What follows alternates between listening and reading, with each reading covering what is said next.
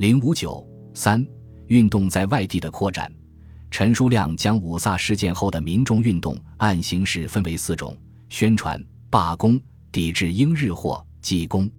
相似的，李建民亦将反英运动概括为三个部分：反英宣传、罢工及抵制英货、提倡国货募捐运动。三者彼此运作，形成规模巨大的群众运动。据统计，至一九二五年底。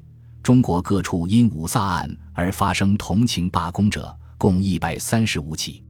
至于以各种形式直接参与运动的人数，刘少奇估计有一千二百万人左右。五月三十一日，中共中央指示各地党组织广泛发动群众起来响应，掀起一个全国性的反帝运动。六月五日，中共中央发表公开宣言。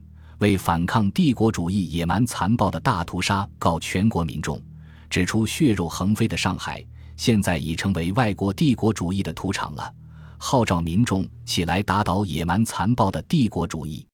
在地方的响应上，中共地方党团组织及其控制下的学生联合会及国民会议促进会等团体扮演主要的推动作用。北方运动发起的重心在中共北方区委。而中共上海地区为下属支部的活动，则是江浙一带运动高涨的重要诱因。运动在全国范围内展开后，规模较大的示威运动出现在北京、广州、南京等地，而引起严重交涉及后果的，则主要有汉口事件、杀鸡事件及南京、九江、重庆、镇江等地发生的冲突案。五卅事件消息传至汉口后。民众情绪变趋激烈，自六月二日起，学生开始罢课游行，并动员工人罢工及商人罢市。六月十一日，汉口码头工人两千余人因前一天太古轮船管站印布欧商码头工人一名，结队游行，向该公司理论。湖北地方当局即派军队维持秩序，群众向租界奔避。英国租界义勇队及海军陆战队即开机关枪毙八人。伤平民十一人，以及巡视十三名。扰乱中有日商店数家被毁，日商水谷洋行业主水谷邦次于混乱中被殴打重伤致死。次日，汉口租界戒严，外建陆战队登陆防守，中国当局亦派兵保护街市。五月三十一日，中共广东区委接获中共中央来电，并立即召开会议，讨论实行办法。但当时由于广州正发生浏阳战争，故群众运动无法发动。不过，中共方面仍派邓中夏、杨殷及李森、刘尔松等人吩咐香港与沙面开始发动工人罢工。刘、杨战事结束后，六月十五日，中华全国总工会即发表启事，设立省港罢工委员会，并致函香港葛工团，要求立即罢工。在苏兆征。邓中夏等人的发动下，全港工团联合会得以成立。该会并派人到广州接洽，得到了广东政府的全力支持。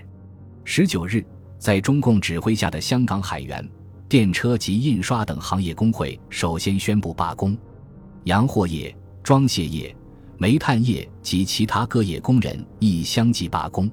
前后十五日，香港工人全部罢工。并有工人开始分批返回广州。二十一日，广州沙面英租界华工也响应中华全国总工会号召，一致罢工，退出沙面租界，省港罢工完全实现。二十三日，在中国国民党中央及广东国民政府的支持发动下，广州工、农、学、商、军各界共五六万人举行援助护岸示威运动大会。会后列队游行，并有飞机散发传单。经过杀鸡租界时，对岸沙面英法等国外兵突向人群开枪，即以机关枪扫射。英法等国军舰亦发炮射击，当场死伤群众近百人。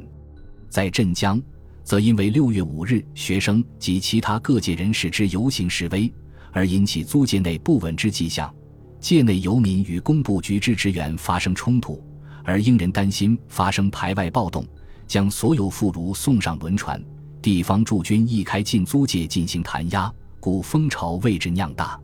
六月十三日，九江因工人与租界巡捕冲突，英日驻巡领事馆受到冲击，久已歇业的台湾银行亦突然起火，经地方军警维持，秩序始静。